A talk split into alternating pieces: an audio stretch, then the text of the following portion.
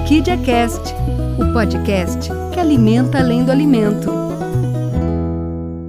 Olá, gente, sejam muito bem-vindos e muito bem-vindas ao nosso Orquídea Cast de hoje. Eu sou o Igor Becker e comigo aqui ele, o homem, a lenda, Cristiano Miguel. Tudo bem, Cris? Tudo bem. Como é que vai? Bom, Cris, eu acho que hoje a gente pode alimentar o futuro. Ou quem sabe a gente pode também alimentar horizontes. Eu fico até na dúvida, porque o nosso convidado hoje tem muito em comum com os pilares da nossa empresa. Pois é, eu acho que, na verdade, essa empresa convidada também alimenta o crescimento, pelo que eu fiquei sabendo.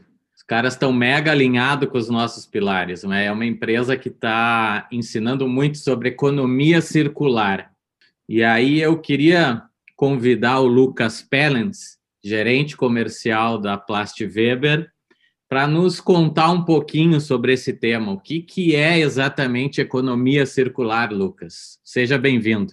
Olá, pessoal. Um prazer estar fazendo parte do, desse, desse Orquídea Cast com o Igor e com o Cristiano.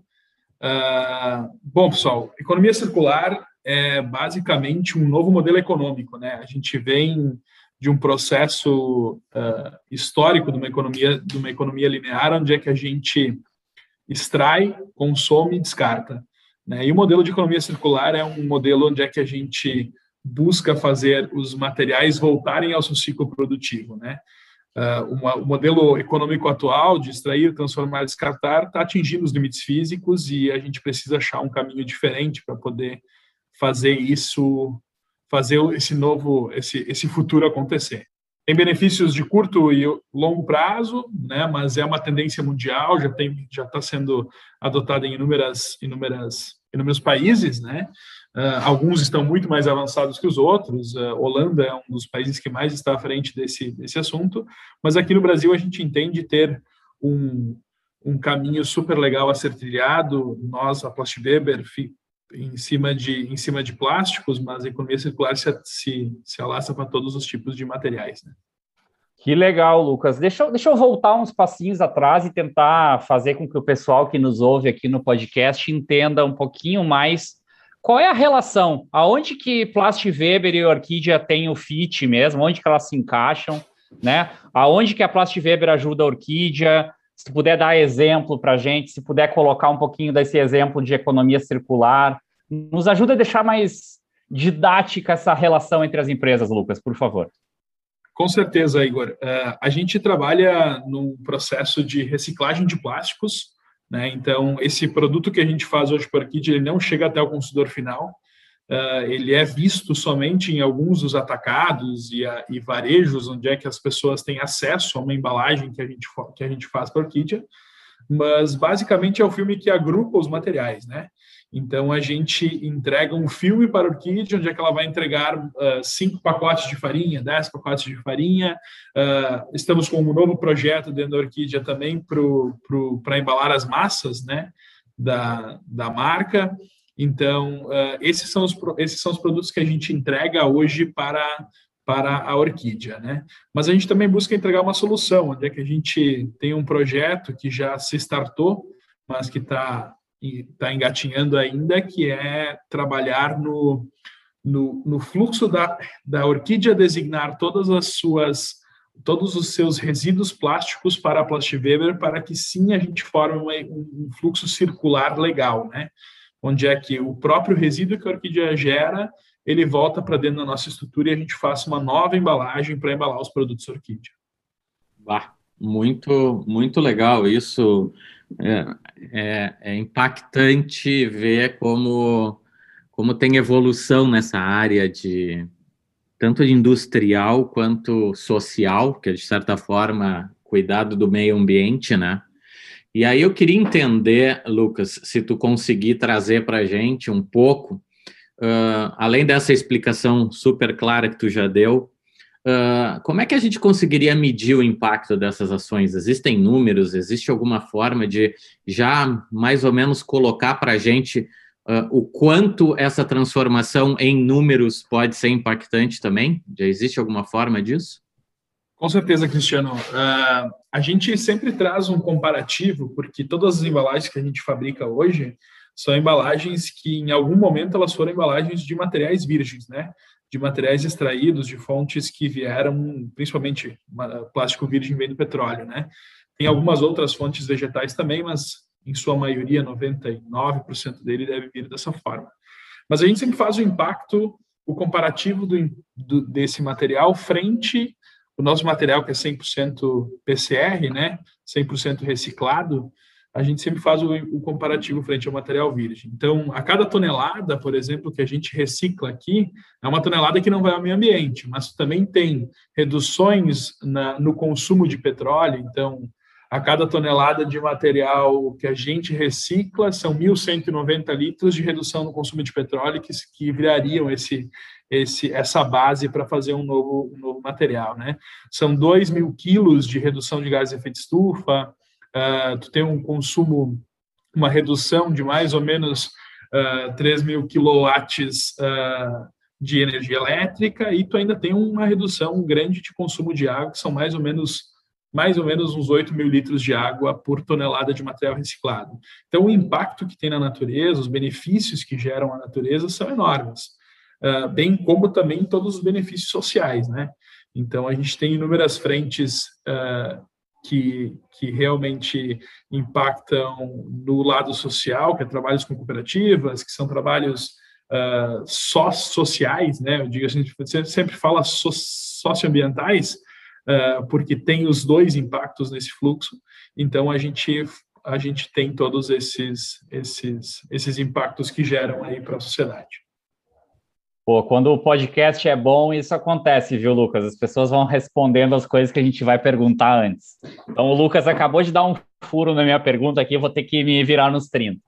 Ô, Lucas, estava olhando aqui um certificado que vocês deram para a Orquídea, né? Mostrando né, a contribuição que essa parceria entre Plastweber e Orquídea traz para a sociedade, né?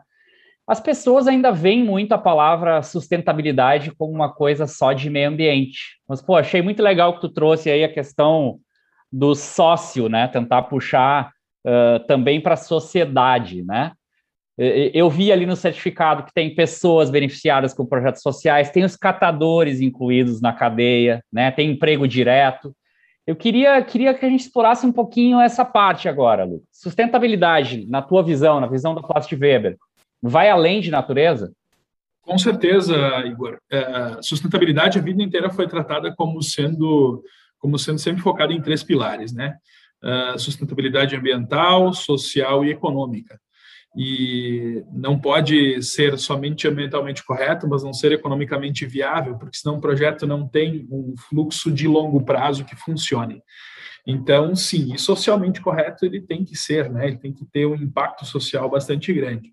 Então, sim, empregos diretos e indiretos que a gente que a gente lida dentro dos nossos certificados são realmente focados uh, em quantas pessoas a cadeia totalmente envolve para fazer uma para fazer uma, uma reciclagem do material, né? O fluxo que vem até a Plastweber, o fluxo que gera para trás da Plastweber, que são os nossos fornecedores que geram, né? Uh, pessoas beneficiadas por meio de projetos socioambientais, a gente tem inúmeros projetos socioambientais aqui na empresa, uh, alguns deles impactam pessoas, principalmente da nossa comunidade aqui, né, da nossa região aqui, uh, que a gente impacta, tenta impactar de algumas formas. A gente tem alguns projetos, Escola Sustentável, nós temos o projeto uh, de Resíduos pela Vida, que, é, que são formados em PEVs, e principalmente o pessoal da nossa da nossa da, da nossa empresa aqui gerando materiais para dentro da nossa fábrica, onde a gente remunera esse projeto e esse projeto remunera alguma entidade alguma entidade aqui da região, principalmente o hospital aqui da cidade, que é beneficiado uh, por esse projeto. E um dos projetos mais legais que a gente tem aqui, que é um projeto Escola Sustentável, onde é que a gente traz educação educação uh, ambiental, vamos dizer assim, né, processo realmente de reciclagem para crianças uh, da nossa região aqui. É um projeto que tem possivelmente aí mais de 10 anos, já, no, no, no já, já acontece há mais de 10 anos, Uh, inicialmente ele era só na cidade, onde é que a gente mesmo fazia o treinamento das crianças, uh, explicava para elas como é que isso funcionava, como é que funcionava, o porquê de reciclar, o porquê que isso era importante. E, e uh, agora não, agora já foi alastrado para mais de, já já trouxe talvez mais de 35 escolas para dentro do projeto, de diferentes locais, onde é que as próprias prefeituras já se envolvem para trazer o resíduo até a Plastweber, onde é a gente não tem mais essa necessidade de coleta nas escolas. Uh, mas aí vai de tudo, desde escola de ensino médio a ensino infantil, até tem associações como a PAI, né, participando desse projeto. Os últimos dois anos, quem ganhou o projeto foi a, a, a PAI de Barão, onde é que se envolveu bastante o fluxo, o fluxo de, de coleta, onde é que eles envolveram bastante a comunidade deles lá, os próprios pais dos alunos, né, dos associados, vamos dizer, e foi bem, foi bem legal. Então, todo o impacto que tem hoje em cima desses, desses projetos sociais, principalmente pelo projeto de escola sustentável. E pessoas beneficiadas pelo incentivo a associações de catadores, a gente tem, uh, a gente compra de associações de catadores, uh, cooperativas, né, que é um, uma parte do processo. Uh, a gente, inclusive, tem uma, uma parceria bastante forte com a Associação Belo Horizonte, né, que está virando cooperativa agora, que fica em Caxias do Sul, uh, onde a gente faz um processo com eles, ajudou eles a, a mudar um pouquinho o fluxo de geração de matéria-prima para eles, e eles hoje já vêm fornecendo parte do plástico que eles geram lá para a Plast Weber aqui, para que seja feito todo o fluxo de reciclagem. E esse é, essa é uma das primeiras, assim, uh, maiores que a gente tem, mas uh, isso já está projetado aí para a gente conseguir fazer um, um processo com outras associações e cooperativas ao, no, no mercado. O Igor disse que tu furou, né? Porque a pergunta, eu estava preparado para uma pergunta sobre o projeto escolar. Eu estava montando aqui e aí tu já falou. Eu vou, eu vou fazer uma virada de 360 graus agora e vou te explorar numa outra linha, então. Eu estou encantado com a visão de empresa e de futuro de vocês. E logo no início tu falaste que tem, por exemplo, Holanda, que está super desenvolvida, tem alguns outros países mais desenvolvidos nessa direção. Olhando para o país e para Plast Weber, uh, se a gente pudesse ver a evolução do trabalho de vocês, que hoje está nesse patamar, para onde a gente teria que ir como país ou como empresa? Enfim, ou qualquer um dos pontos que tu quiser, ou se quiser falar das duas, porque eu, eu vejo que é um caminho grande que a gente tem que, tem que percorrer ainda, né, Lucas? Com certeza, Cris. É, é um dos, é um dos caminhos que eu acho que mais vai, vai crescer, crescer a partir de agora, né? Uh, se a gente pegar, a, a, empresa começou faz 23 anos no mercado, né? Uh, estamos indo para o 23 ano aí uh, de história e a gente mudou o nosso fluxo de atendimento a clientes, onde é que a gente realmente projetou a empresa para atender indústrias de ramos mais específicos, como indústrias alimentícias, né, com as nossas embalagens, mesmo sendo recicladas como embalagem secundária, nada de contato direto, a gente fez isso há mais ou menos 12 anos atrás. E de lá para cá a gente mudou imensamente os produtos que a gente pode fornecer, os mercados de atendimento que a gente pode realmente atender. E uh, isso está sempre mudando mais, Cris. É um, é um dos caminhos que a gente percebe que mais vai aumentar o consumo de materiais uh, sustentáveis, principalmente porque o próprio consumidor começa a valorizar de uma forma uh, maior uh, as indústrias que utilizam embalagens ou, ou produtos ou processos sustentáveis dentro da sua estrutura, né? Então, só para vocês terem ideia, eu falei antes de economia circular, mas uh, talvez eu dei poucos exemplos. as grandes marcas do, do, mundo aí estão se posicionando frente a isso, onde é que Unilever, por exemplo, que é uma das grandes marcas, se posicionou que até 2025 no mínimo, eles iriam utilizar 25% de resinas recicladas uh, em todas as suas embalagens. A Danone também projetou que uh, 25% de, de material reciclado nas garrafas de água. Então, a gente já vê isso acontecendo no mercado. A Orquídea já utiliza isso em grande parte das suas embalagens, né? Mas uh, é uma coisa que vem acontecendo mundialmente. Isso está acontecendo agora, vem acontecendo uh, em larga escala. Eu disse das grandes marcas, que geralmente são as primeiras a se posicionarem frente a isso, mas a Comissão Europeia também se posicionou dizendo que até 2030 todas as embalagens devem ser facilmente recicláveis né, e reutilizáveis. Uh, e um dos países que a gente muitas vezes não não uh, uh, a gente não espera um posicionamento tão tão tão forte em frente a isso, mas que foi até o Conselho Americano de Química, né, que se posicionou que até 2040 o desejo deles definiram como meta, um desejo, definiram como meta fazer uma economia circular para reciclar 100% de embalagens plásticas. Então, é um processo que está acontecendo ao redor do mundo muito forte, porque realmente todos começam a entender que o modelo linear não funciona a longo prazo. Né? Funcionou até hoje, mas uh, geralmente no mês de agosto a gente tem o, o dia de esgotamento da, da, da terra, vamos dizer assim, né? que é onde é que a gente esgota todos os recursos renováveis naquele ano da, da, da terra. Então, a gente já está já está mais ou menos, vamos lá, estamos devendo todos os anos, a gente deve quatro a cinco meses, né? E a gente vem fazendo isso ao longo de muitos anos, então começa a acontecer esse tipo de coisa. E, e o plástico, principalmente o plástico, está sendo bastante acredito porque ele é visto como vilão da história. Uh, mas o pessoal não questiona a nossa própria relação com o plástico, né? Então, esse é um dos, esse é um dos caminhos que a gente está tentando adotar aqui, tentando educar a população, tentando educar propriamente os nossos clientes e mostrar que se a gente tiver boas ações em frente a isso, né, em frente ao nosso ao nosso ao nosso modelo de lidar com o plástico, a gente pode realmente realmente ter bons benefícios do futuro. Pô, que bacana, Lucas. Deixa eu te contar uma coisa, cara. A gente tem um trabalho aqui na Orquídea chamado Propósito, né? Que ele é sustentado pela nossa nossa política de qualidade, né? Nossos pilares que mantêm ele vivo, né? E dentro desse, desse, desse projeto do propósito, né, que é alimentar além do alimento, a gente tem o alimentar o futuro, né? E vocês são. Eu me lembro que quando a gente começou a pensar em exemplos, veio a Plast Weber como um baita exemplo de alimentar o futuro com economia circular. Tá ficando bem claro para a gente, né, que o plástico pode não ser um vilão, usando um termo que tu trouxe à baila aqui agora, né?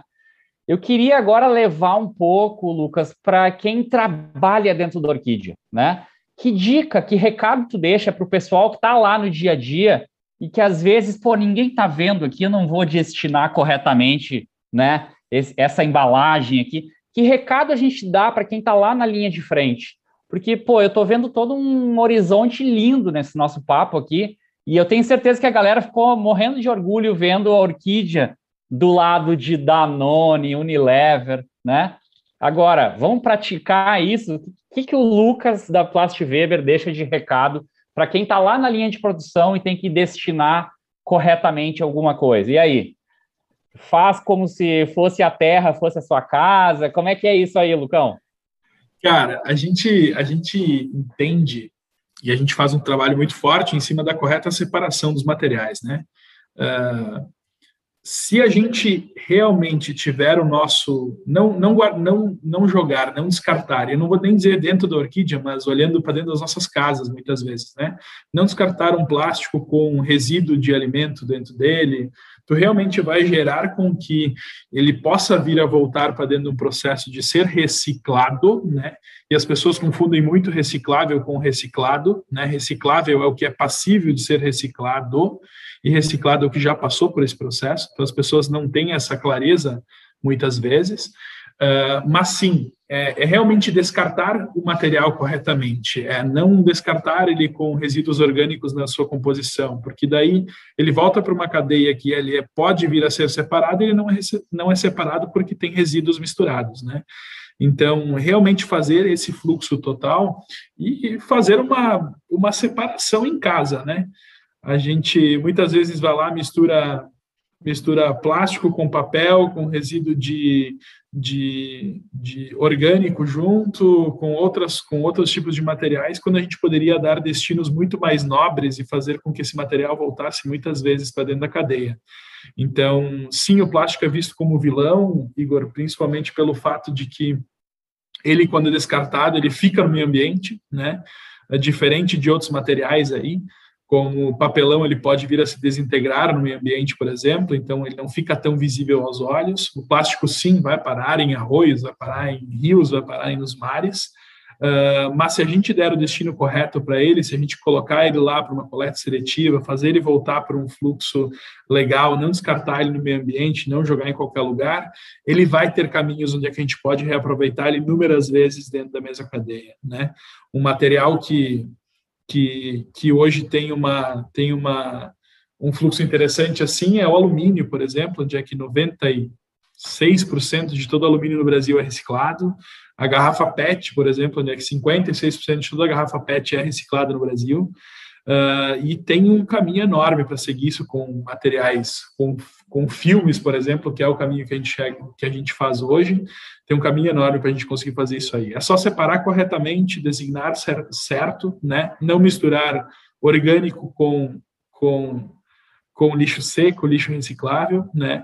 E se alguém quiser dar um passo a mais, que eu acho que é o que todo mundo vai vir a fazer no futuro, é realmente separar em casa diferentes tipos de materiais, né? Uh, separar alumínio do papelão, do, do, do papel, do, do plástico, para conseguir dar um destino mais nobre. Né? Hoje, hoje a gente não tem esse fluxo, uh, não é não é de praxe nós fazermos muitas vezes, mas as, geração mais, as gerações mais novas estão vindo.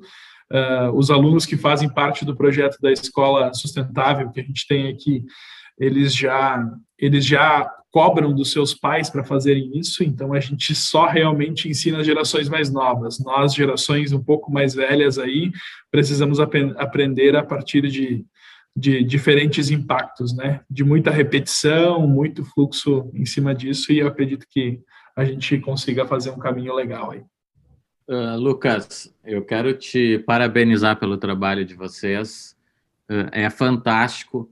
Acho que podcasts como esse, espaços como esse, também ajudam, com essa clareza que tu está colocando, a transformar essas gerações que não estão tão acostumadas uh, com esse assunto né?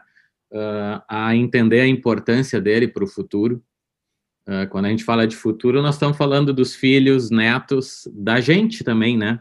É um pedaço da gente que a gente tem que também ajudar a ter um ambiente melhor do que o que a gente está tendo hoje. E eu acho que o trabalho de vocês é fantástico, cara. Olha, eu tô eu tô sofrendo de ter que fazer a frase infelizmente estamos indo para o final porque eu queria ficar mais, cara, uma meia hora falando contigo aqui, porque é muito legal uh, entender que cada um tem o seu papel nesse processo, e desculpa aí a brincadeira do trocadilho, mas é isso aí. Uh, eu sei que as pessoas estão sempre num corre-corre enorme, têm as suas rotinas, mas entender a importância da gente separar os resíduos dentro de casa, ajudar nesse processo dessa forma uh, é conscientizar para um mundo melhor de fato, né? Então eu queria uh, te abrir um espaço final para tu fazer as tuas considerações, teus agradecimentos, quiser colocar mais alguma coisa de conteúdo que a gente não explorou, fica à vontade, porque foi um nobre convidado que eu estendo aí mais um espaço para ti.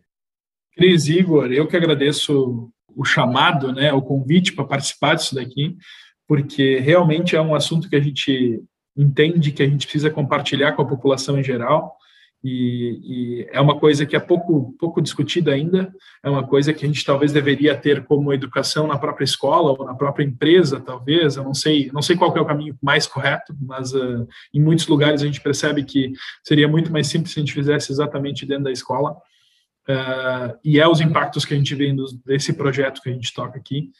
Uh, então, só agradecer realmente essa, essa oportunidade de a gente poder falar sobre isso, Uh, a gente tem uma frase muito legal que a gente fala aqui dentro, que é mudar o mundo só depende de você. E, e realmente é o que a gente enxerga, porque se a gente realmente fizer a designação correta dos materiais, a separação correta em casa, uh, não, não descartar os materiais com, com resíduos orgânicos, latas, ou o que, que, que seja, né? não descartar com, com material orgânico dentro, a gente vai dar destino nobre para muitos e muitos materiais. Isso não é só no plástico, isso são em outros materiais também e a gente vai realmente poder dar um futuro melhor para as gerações que estão a vir por aí. Muito obrigado. Nós que agradecemos, Lucas. Um abraço especial em nome de toda a família Orquídea, vocês da Plastiveda. Gostei demais da frase e eu acho que vocês são um belo exemplo de uma empresa que não ficou esperando, né? E está mudando o mundo junto com a gente aqui da Orquídea, fazendo escolhas muito responsáveis e corretas. Eu também sofro como Cris de encerrar esse podcast, porque enquanto o Lucas falava, eu ficava visualizando aqui, Cris, né? Plastweber também alimenta boas práticas quando ela faz uma separação correta. Plastweber tem certeza que alimenta o crescimento, tem certeza que alimenta o futuro, que foi tema aqui do nosso podcast, e alimenta horizontes, inclusive ajudando nessa conscientização desde as escolas. Lucas, foi muito legal. Obrigado. Eu queria convidar o pessoal que está nos ouvindo a mais uma vez a participar com a gente do podcast, seguir alimentando esse, esse projeto com a gente. E por isso a gente segue convocando a todos que quiserem nos dizer, né? Eu alimento além do alimento quando? Completa a frase e manda para a gente lá no e-mail marketing.orquídea, que tem um monte de prêmio legal esperando por vocês. Da nossa parte aqui foi um prazer mais uma vez. Acho que hoje a gente falou muito de ciclo do bem e vamos continuar mantendo esse ciclo no próximo Orquídea Cast. Um abraço a todos. Tchau. Orquídea Cast, o podcast que alimenta além do alimento.